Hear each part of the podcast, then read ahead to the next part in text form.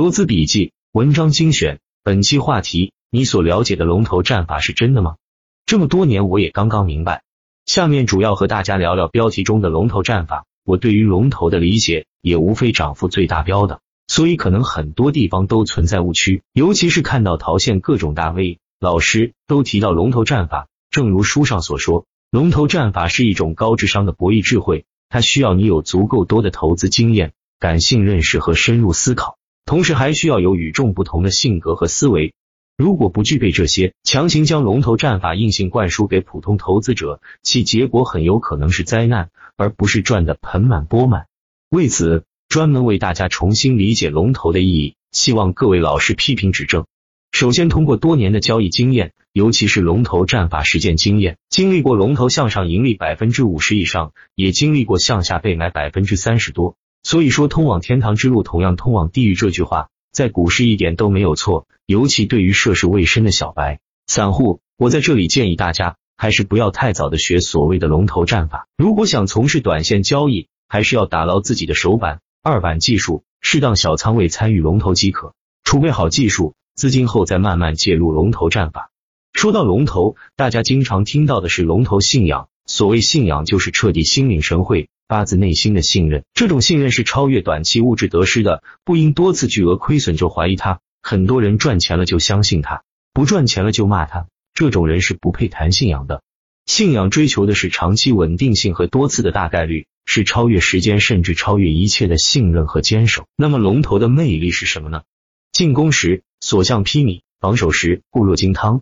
简而言之，强者恒强，拥有第一笔做得好更重要。占据老大地位就是最佳策略。让我们想想体育比赛，比如一百米，我们首先想到的就是博尔特。为什么？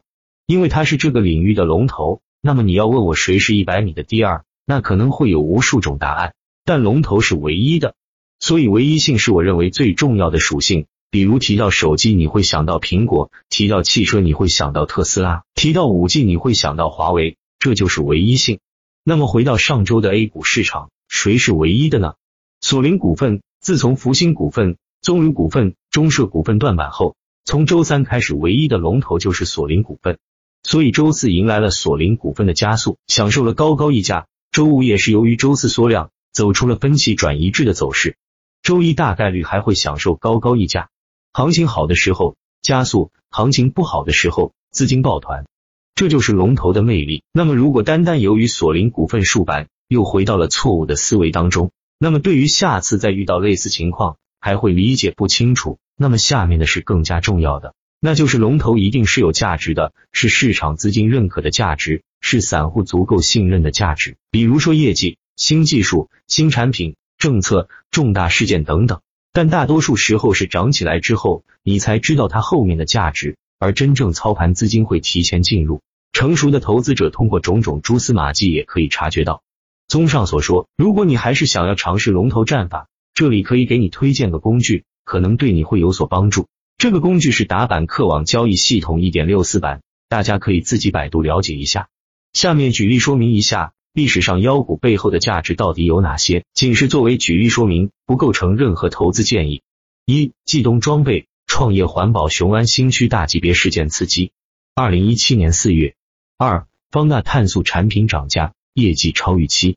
二零一七年七月，三泰和集团董事长亲自说业绩好，远超市场预期。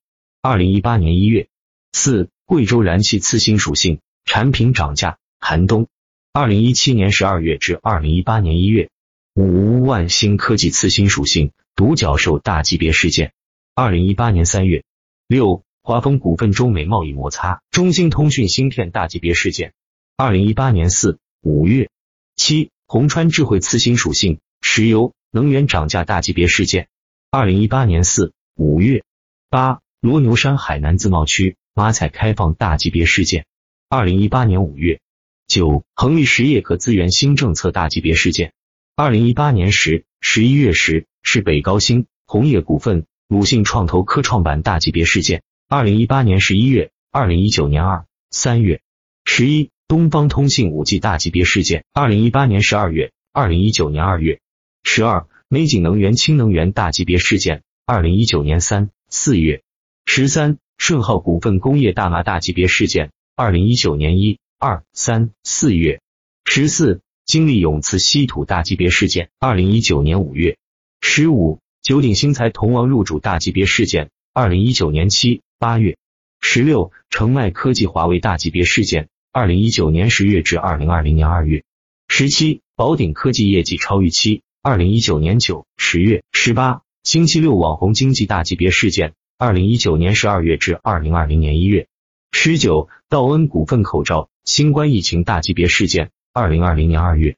二十，魔速科技特斯拉产业链，美股特斯拉大涨，二零二零年一、二月。二十一，西藏矿业疫苗。新冠疫情大级别事件，二零二零年五六七月二十二，省广集团字节跳动大级别事件，二零二零年四五月二十三，海汽集团中国中免免税店大级别事件，二零二零年七八月二十四，光启技术军工新技术炒作，二零二零年七八月二十五，军政集团蚂蚁金服大级别事件，二零二零年七月二十六。天山生物创业板改革，二十厘米开始大级别事件，二零二零年八九月二十七，京城股份氢能源大级别事件，二零二零年十一十二月二十八，顺控发展次新属性绿色电力大级别事件，二零二一年三月二十九，景宏集团纺织三胎大级别事件，二零二一年四月三十，龙宇集团收购利好，二零二一年五月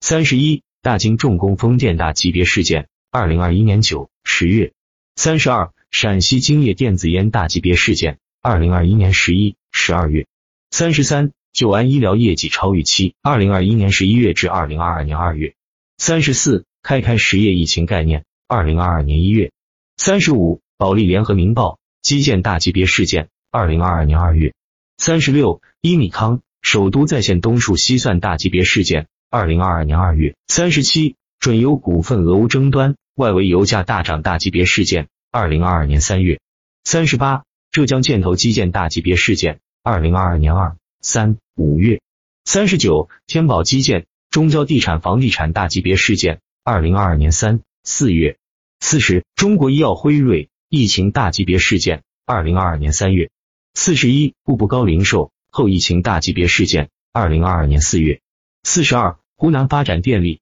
基建大级别事件。二零二二年四五月四十三，新华制药新冠口服液疫情大级别事件。二零二二年四五月四十四，索林股份摘帽汽车消费大级别事件。二零二二年五月二十二日，下一个题材会是什么呢？让我们拭目以待。但从上面总结的来看，每一只可以被叫做龙头的都会有一个价值所在，或者说都有市场资金的青睐才能走得远。但其实好多龙头也未必是以涨停板为拉升方式的。但都在你不知不觉中拉出好几倍，可能这个时候你才会发现端倪。而这种个股可能出现涨停板，就是出货的时候了。一定要注意这些标的，不要轻易接力。